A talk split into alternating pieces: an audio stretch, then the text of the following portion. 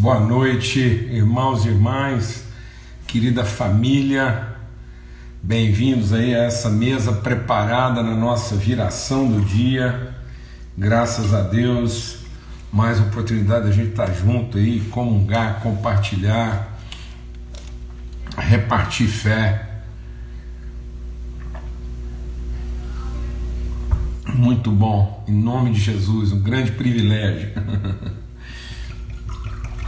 Eu estava aqui, é, antes da gente começar, o Marcelo postou lá no Instagram dele, do Curta Mais lá, um jovem goiano que com a colaboração da PM aí, uma ação linda, um gesto muito legal da polícia aí, cooperou com ele para fazer uma surpresa meio dramática para a noiva lá num, num pedido de casamento inusitado. Muito legal, né? Ver que ainda há essas expressões assim né, que pessoas ainda conservam né, essa, essa criatividade, assim, esse, o romantismo, a inventividade em favor dos afetos. Muito legal, muito bom mesmo. Então, estamos juntos aqui, graças a Deus, né, tendo a oportunidade de, de comunhão, de relacionamento, de tangência espiritual, nossas asas se tocam aí essa comunhão no Espírito, para que a gente possa se edificar mutuamente, nos fortalecer mutuamente, exercer nossa fé. Aí. Tempo muito bom, muitos testemunhos, graças a Deus, e tempo assim mesmo de transformação, de entendimento. Uma boa noite para todos aí. Nós estamos meditando para quem chegou aí só hoje nós estamos meditando em Ezequiel 37, né? A visão do vale de ossos secos. É um texto bastante conhecido, muita gente conhece essa, essa experiência que Ezequiel teve, que Deus levou lá por meio daquele vale de ossos para ensiná-lo a respeito do compromisso de Deus em transformar a vida do seu povo, em trazer avivamento, né? trazer renascimento na vida do povo. Então nós vamos ter uma palavra de oração agora e suplicar mesmo assim direção de Deus, graça de Deus, né, que nossos olhos sejam iluminados para que a gente possa conhecer mesmo em Cristo, pelo poder do Seu Espírito Santo, as riquezas da nossa vocação, exercermos mesmo isso assim com plenitude com disposição, com ânimo, com alegria, com boa vontade. Amém? Em nome de Cristo Jesus, o Senhor. Pai, muito obrigado, obrigado. Ah, obrigado pelo teu amor, tua graça, tua bondade, tua misericórdia renovada sobre nós. Somos teus, somos o teu povo e repousamos na tua fidelidade, na tua misericórdia, a causa de não sermos consumidos. Nossos corações se abram para ti para aquilo que o Senhor quer revelar lá do profundo do nosso homem interior. O Deus revela aquelas coisas que estão ocultas lá dentro de nós e que o teu Espírito traz à luz. Tua palavra diz que nós somos fortalecidos pelo teu Espírito no homem interior. Essa palavra plantada no nosso coração e que desceu a mais profunda da nossa interioridade, para ali gerar raízes, transformar nossa natureza, formar o homem espiritual, Pai. É isso que nós queremos, no nome de Cristo Jesus, Senhor. Amém. Amém. É isso mesmo, amados. Às vezes a gente está esperando né, que mudanças que venham pelo lado de fora, e na verdade Deus quer produzir transformações que venham pelo lado de dentro. Amém? Em nome de Cristo Jesus, Senhor, é isso mesmo. Então, o Espírito Santo ele vai trabalhar na nossa interioridade. O reino de Deus é uma semente plantada, nós somos fortalecidos pelo Espírito no homem interior. Quantas vezes nós estamos querendo soluções né, externas, nós estamos querendo que, que Deus trate a nossa circunstância né, e não que Deus transforme a nossa condição. É isso que Deus está dizendo aqui, Ele vai produzir avivamento é, no meio do seu povo, gerando pessoas, né? formando pessoas. Então, quando, quando Deus quer revelar como é que está a condição, por que, que aquele país estava em desgraça, por quê? porque as pessoas estavam desmontadas. Né? É literalmente isso. Né? Nós vivemos um, um deserto, é, há, uma, há, um, há um deserto espiritual, há uma falta de revelação, porque as pessoas estão desmontadas. Então, o que é um vale de ossos secos? Pessoas que foram destruídas, desmontadas, desarticuladas. É isso que a gente vê hoje, né? Esse desmonte do ser humano, um ser humano totalmente desmontado, né? É, é, totalmente desarticulado, e muitas vezes esperando ações de Deus no, no seu ambiente. Então, às vezes, quando Deus leva lá o, o, o Ezequiel para o vale, muitas vezes a gente está pensando que Deus vai transformar o vale. Não, no meio daquela realidade, Deus vai fazer emergir pessoas formadas, montadas, orientadas, guiadas pelo Espírito Santo de Deus, pessoas segundo a sua vontade. Quando a gente ora para que venha sobre nós o teu reino e faça-se a tua vontade, muitas vezes nós estamos esperando a vontade de Deus nas circunstâncias. Né? e não a vontade de Deus na nossa vida com quanto pessoa. Então, essa é a vontade que se estabelece na nossa vida, sermos pessoas segundo a vontade de Deus. Então, não adianta a gente querer colocar né, a nossa realidade, nossas circunstâncias em ordem, se nós não estamos totalmente transformados numa convicção clara de natureza, de propósito, de identidade de pessoa.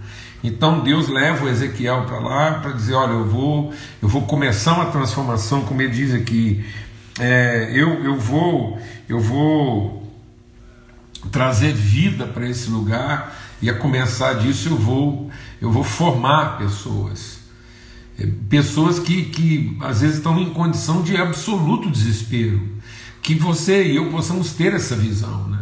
de às vezes olhar para uma situação e dizer isso não tem mais jeito, está seco, isso, isso virou o osso, né? não tem mais o que fazer. E Deus dizer, eu, você acredita que eu posso transformar, ainda que a sua avaliação seja a pior possível.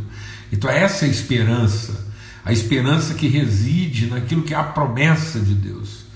Né? E às vezes a gente está tentando sustentar uma esperança baseada naquilo que são nossas carências, né? não uma esperança sustentada naquilo que é a revelação de Deus a nós e através de nós. Então, veio a minha mão do Senhor e ele me levou pelo Espírito do Senhor e me deixou no meio de um vale que estava cheio de ossos. Essa é a realidade. Deus quer, Deus quer nos colocar. Lembra quando a gente meditou lá sobre a, a o Sermão do Monte? Né? É, é, é, a mesma figura pedagógica. Né? Jesus, vendo a multidão, chama os seus discípulos a uma condição de, de, de centralidade, para que, que a gente não veja a coisa num, numa, numa interpretação periférica, né? que não seja um ponto de vista. Amados, assim, nossos pontos de vista não vão transformar o mundo, não vão transformar as pessoas. Nossas opiniões, né?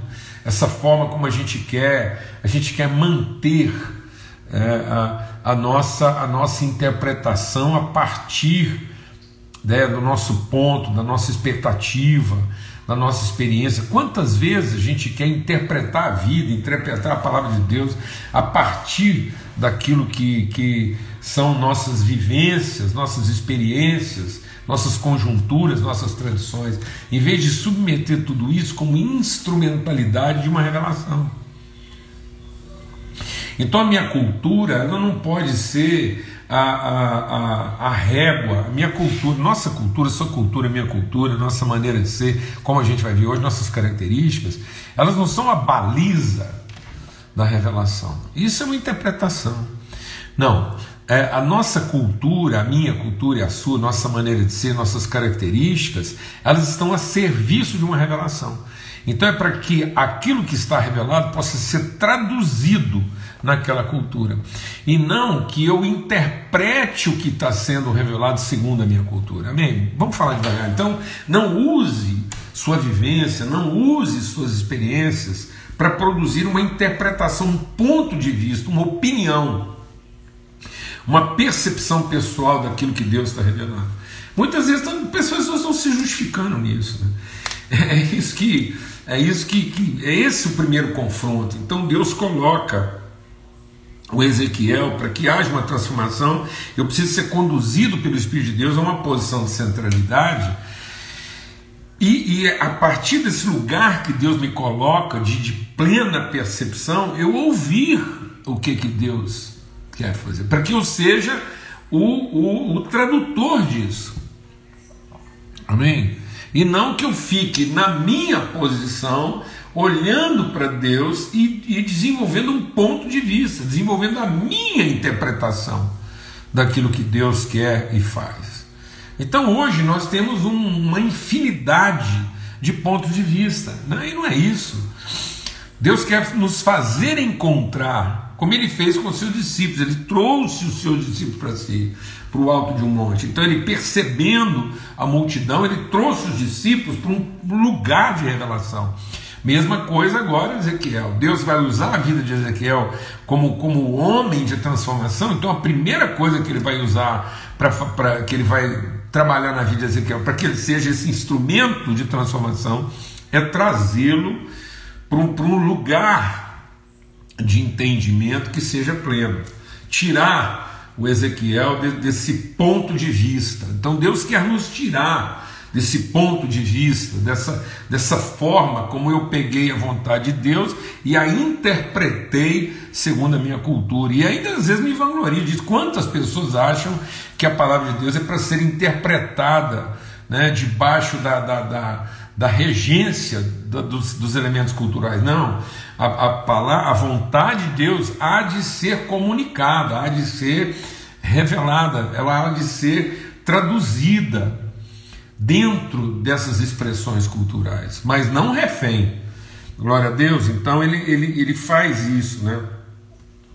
Ele faz andar ao redor deles. Então, além dele te colocar, né, ele nos colocar nessa condição de uma percepção acurada, né, uma, uma percepção própria, com, com autoridade, com propriedade, ele nos faz percorrer, né? ele, ele nos faz perceber, conhecer, ter essa sensibilidade. Então vamos nos deixar ser conduzidos pela mão de Deus, sem medo, fazer essa oração. Então que venha o teu reino e que se faça a tua vontade. Não é que se faça a tua vontade, é que se faça a tua vontade, onde em nós, a partir da minha interioridade, para que eu tenha essa segurança de entender que essa vontade se revelará em, com e através. Então é muito mais submissão do que proposição. E aí ele diz: Filho do homem, você acredita que esses ossos podem reviver? E aí o Ezequiel responde de maneira própria: Tu sabes. Se, eu, se o senhor falar, então é porque pode. Amados, submissão né, esse, esse haja o que houver, qualquer que seja a circunstância. Nós não estamos aqui para projetar nossas proposições, nós não estamos aqui para propor a Deus. É, nós, a, a proposta não é nossa e a resposta é dele. A proposta é dele e a resposta é nossa. Glória a Deus, em nome de Cristo Jesus. Então Deus dispõe e nós respondemos à sua disposição. Então nós não podemos aqui propor a Deus a espera que Deus reaja às nossas proposições. Glória a Deus, amados. Aquilo que é gerado na carne é carne, o que é gerado no espírito é espírito. Então, aí, o, o Deus do Ezequiel falou: então profetiza esses ossos, ossos secos, ouçam a palavra do Senhor. Assim diz o Senhor a esses ossos: Eis que farei entrar em vocês o espírito e vocês viverão. Porém, tendões sobre vocês, farei crescer carne sobre vocês e os cobrirei de pele. Porém, em vocês o espírito e vocês viverão. Então saberão que eu sou o Senhor. Então ele está fazendo uma promessa. Ele está fazendo uma promessa do Espírito. Então, ele está dizendo: ó, eu vou colocar meu Espírito, eu, eu vou trazer avivamento, eu vou fazer reviver essa realidade. Essa é a promessa de Deus. Então nós estamos aqui crendo numa promessa, nós estamos aqui firmando essa promessa no nosso coração, que Ele fará reviver.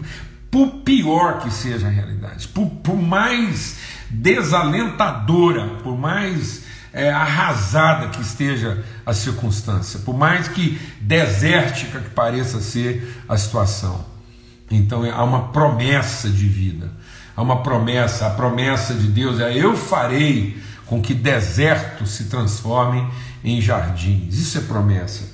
Então ele começou a profetizar. E enquanto ele profetizava, deixa Deus ministrar o nosso coração. Enquanto ele profetizava, houve um ruído, um barulho de ossos que batiam contra ossos e se ajuntavam cada osso ao seu osso. Então hoje a gente quer meditar sobre isso aqui. Que é, é, por onde começa essa transformação? Então, para que, que nós possamos estar na condição, para que nós possamos estar é, é, é no ambiente, né, para que a gente tenha certeza de que o ambiente que Deus está preparando está próprio para esse avivamento. Então, qual é o ambiente? Onde estiverem dois ou três em comunhão.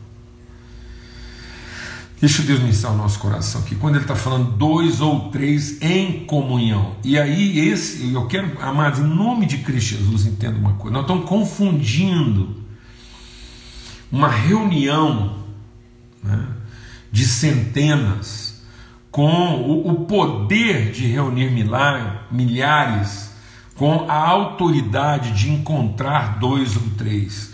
Há mais autoridade num encontro do que todo o poder de uma reunião. As pessoas estão procurando poder de reuniões em lugar de buscar a autoridade de um encontro. Então ele diz que para que haja uma expressão, para que para que para que aconteça, né, esse a, a condição mais essencial para Deus começar esse esse reviver é que haja um movimento no sentido de cada osso encontrar o seu osso. E é sobre isso que a gente quer falar aqui um pouquinho.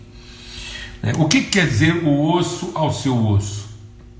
Então presta atenção, deixa o Espírito de Deus ministrar o nosso coração. É, aqui no braço nós temos o, o, o húmero, o rádio e, e, e eu até tive que escrever esse nome, Una, né? Antigamente era o cúbito, que era o nome é, de um português de Portugal, né? Então era o rádio cúbito. Eu levei tanto tempo para aprender esse nome, agora que eu precisei dele, é, mudar Una, né? é, um, é, um, é, uma forma, não deve nem ser recente, né? já deve ser antiga, eu porque tive que me atualizar aí. A mesma coisa lá, você tem o fêmur, né, que é o, o, o, osso da coxa, então o osso da coxa é o fêmur, e depois você tem lá é, na, na, perna, né, propriamente dito lá, na, na, você tem lá a tíbia e o perônio, né, para mim era o perônio naquela época, mudaram esse nome também, agora é fíbula. Então a fíbula e a tíbia, né? Então nós temos aqui na coxa um osso, depois na, na, na perna lá é, é, você tem dois ossos. Mesma coisa aqui no braço, nós temos o húmero, depois temos o rádio e a ulna, né, que é o cúbito. Então, é, tíbia e fíbula, é isso aí. Ainda bem que é cheio de doutor aqui. Aí, ó, temos uma fisioterapia. Vai ajudando aí, Ruth. Me corrija se eu estiver errado. Então, é interessante isso. Por quê? Porque é, o que, que é o osso do osso? Então, o osso do osso, deixa Deus pensar no seu coração, o que, que é o osso do fêmur? O osso do fêmur não é outro fêmur. O osso do fêmur é uma tíbia e um perônio, ou uma fíbula. Né? Então, é, é o encontro de dois ou três diferentes, e não uma reunião de milhares de iguais. Entendeu? Então nós estamos fazendo uma, nós estamos é, buscando uma preferência pelas afinidades e não uma, uma decisão pelas vocações. Isso está empobrecendo o processo, porque nós estamos acreditando que há mais poder numa reunião de iguais do que autoridade num, num encontro de diferentes. Então eu vou explicar, eu trouxe aqui alguns elementos pedagógicos para explicar o que, que é o osso do osso. Imagina que isso aqui é um osso. O que, que seria o osso desse osso? O osso desse osso, eu vou tirar os comentários aqui que vai ficar mais fácil de ver. O que, que é o osso desse osso? O osso desse osso não é um osso igual a esse osso. Então, esse aqui não é o osso desse osso. O osso desse osso é esse osso. E o osso desses dois ossos é esse osso. Então, esse é o osso desse osso, que é o osso desse osso. É aqui que eu completo uma relação funcional. Então, isoladamente, isoladamente, esse osso ele é até útil, mas isoladamente ele não é funcional, ele não cumpre o seu propósito se ele não encontrar o seu osso. Então ele não cumpre o propósito com outro osso igual a ele. Ele cumpre o seu propósito com um osso diferente dele. Muita gente já me ouviu falar sobre isso. Se eu fizesse essa pergunta aqui agora, hoje, à noite, muito provavelmente ela ia ter a mesma resposta que quase em todo lugar que eu vou perguntar. Né? Então, se eu pegasse um, monte de garfos, facas e colheres, um monte, tudo misturado, garfos, facas e colheres, tudo misturado, e pedisse para você organizar, muito provavelmente a grande maioria das pessoas, em tentando organizar esse monte de garfos, facas e colheres, e organizar de que maneira? Com faca, porque é mais ou menos assim que nós estamos organizando a nossa sociedade, nós estamos organizando as igrejas, as instituições, as associações, nós estamos associando por afinidade. Então veja no que, que as nossas igrejas se transformaram. Elas se transformaram numa reunião de iguais o institucionalismo, o denominacionalismo. Nós estamos ensinando as pessoas a como reunir iguais. E não como a ser funcional através das diferenças. Então, se eu peço para você organizar um monte de garfo, faca e colher, a primeira pergunta deveria ser organizar com que propósito? E se eu disser que é para organizar para um jantar, então você colocaria esse tipo de organização. Se você fosse fazer uma organização para guardar, para não ter funcionamento, só para proteger, então se eu quisesse salvar os garfos, eu colocaria todo, eu reuniria todos os garfos num lugar só, todas as colheres num lugar só. Porque é isso nós estamos fazendo. Nós estamos reunindo todos os garfos num lugar só para salvar os garfos. Aí nós temos lá a igreja que salva os garfos, a igreja que salva as colheres, a igreja que salva as facas. Mas esse não é um ambiente onde o garfo vai cumprir o seu propósito, porque para que o garfo cumpra o seu propósito, ele vai ter que conviver com o seu diferente. Então, o grande segredo da vida não é procurar meus iguais, é encontrar meus diferentes. Então, quando Deus quis estabelecer um ambiente que fosse propício, um ambiente que fosse favorável, um ambiente que fosse o ambiente que é a condição essencial para que o espírito possa se mover, ele produziu o encontro dos diferentes e não a reunião dos iguais. Por isso que foi aquela bateção. Então, muito fêmur bateu em outro fêmur procurando uma tíbia. Então, o fêmur que estava procurando uma tíbia, às vezes trombou com outro fêmur porque ele estava precisando encontrar uma tíbia. Às vezes, uma tíbia trombou com outra tíbia porque estava precisando encontrar o seu perônio. Glória a Deus, amado. E às vezes nós não estamos querendo esses, esses conflitos, né? nós não estamos querendo muitas vezes esse desgaste, esse enfrentamento na busca dos diferentes. Nós estamos querendo a comodidade da reunião dos iguais. Então a pergunta que eu tenho para fazer para você aqui hoje à noite: você já encontrou seus diferentes? Você já encontrou seus dois ou três diferentes que desafiam você a se transformar na pessoa que você ainda nem sabe que é? Pessoas que te desafiam a, a desenvolver virtudes, pessoas que te acomodam, oferecendo a você um ambiente cômodo das igualdades. Então o garfo só vai se revelar plenamente garfo hora que ele tiver que trabalhar junto com uma faca. Porque aí nós vamos precisar de um garfo ao extremo do que o garfo pode ser para poder cooperar com uma faca ao extremo do que a faca pode ser. Porque se você colocar dois garfos juntos, você não vai trabalhar esse garfo ao extremo do que o garfo pode ser, porque isso vai ser uma coisa dividida entre dois garfos e não potencializada entre um garfo e uma colher. Então, uma, uma faca, desculpa, uma, uma faca. Então, uma faca potencializa o garfo, enquanto o garfo potencializa a faca. Porque quanto mais a faca for faca, mais ela cria ambiente para que o garfo seja garfo. E quanto mais o garfo for garfo, mais ele dá condições para que a faca seja faca.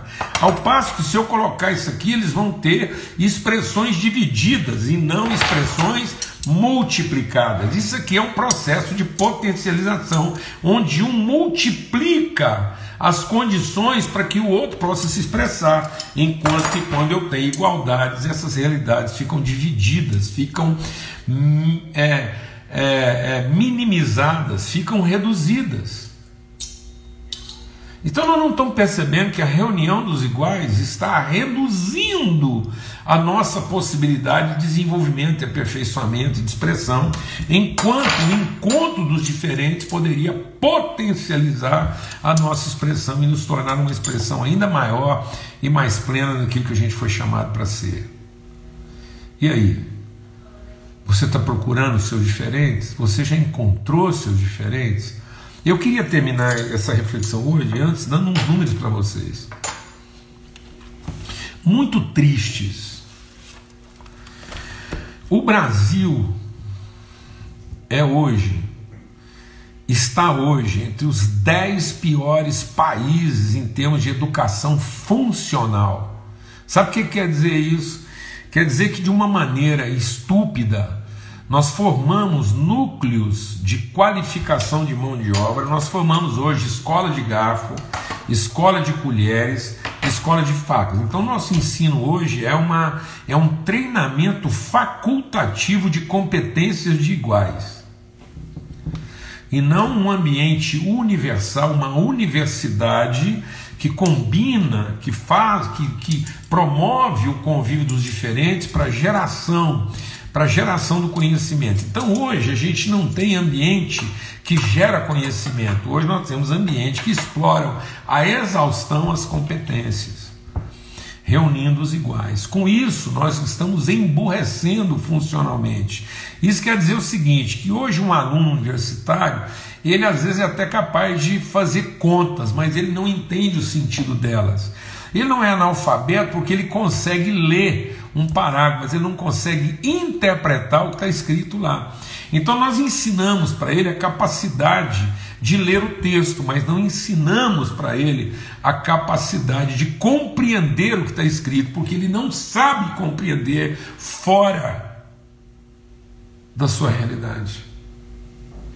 Ele é um analfabeto funcional. Se você mudar ele de ambiente, é quase que ele não soubesse ler. Entendeu isso ou não? Então, nós não temos, a gente tem uma mega estrutura de instituições, de escolas eh, privadas e públicas, e, no entanto, temos um modelo de emburrecimento, porque nós estamos nos tornando um país de analfabetos funcionais. Estão me entendendo isso, amados? Isso é muito triste. E além do que, essa ideia né, de ajuntar os iguais está fazendo com que, presta atenção, a gravidade disso. Além da gente se tornar um país com altos diplomas, mas é, de uma inca... então nós temos alta eficiência social a nenhuma eficácia. Nós temos a eficiência da execução muitas vezes, mas não temos a eficácia da interpretação.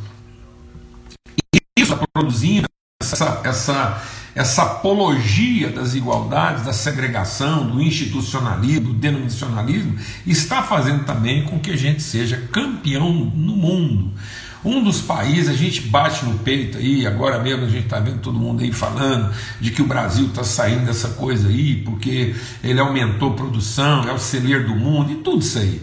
E é isso mesmo, nós somos tudo isso aí. Mas, juntamente com isso, nós somos campeão no mundo de segregação social. Nós somos o país do mundo com as evidências mais graves de separação, de acúmulo de riqueza e acúmulo de pobreza.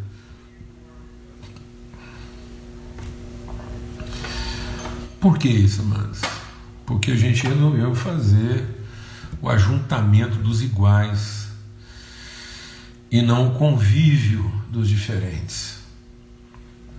Isso começa por nós. Amém? Em nome de Cristo Jesus, o Senhor. E aí, você tem procurado encontrar,